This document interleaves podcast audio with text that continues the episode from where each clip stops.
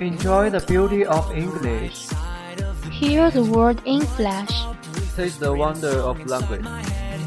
Hello, I'm Tom. I'm Helen. And I'm Johnny.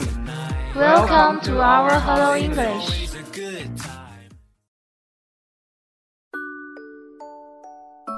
Watchdog bans broadcast of Vox by tainted stars. Recent arrests set bad example, government says. The country's top press and media watchdog has ordered TV stations and other outlets to stop broadcasting material featuring stars who use drugs or visit prostitutes. The ban, which covers online media, film producers, and publishers, is intended to keep the industry healthy. It applies to films, advertisements, and TV and radio shows.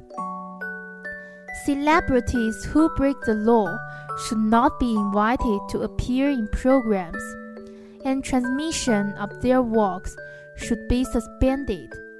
The state administration of press, publication, radio, film, and television said in a statement.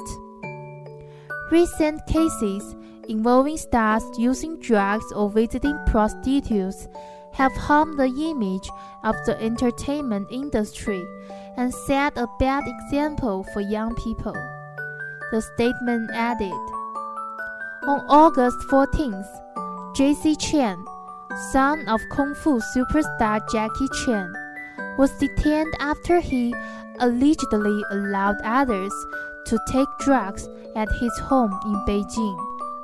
A, month later, prosecutors ordered the arrest of the singer and actor. Taiwan actor Kai Ko was caught using drugs in the apartment and was given 14 days detention.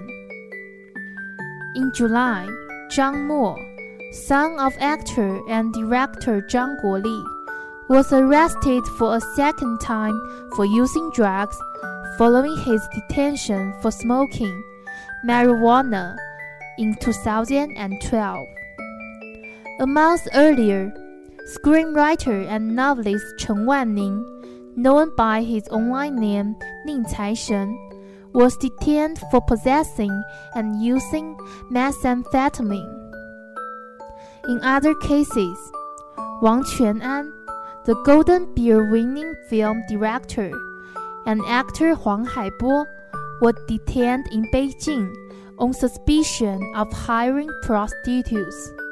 News of the ban spread on Sina Weibo on Wednesday, and the statement was forwarded more than 2,300 times within three hours.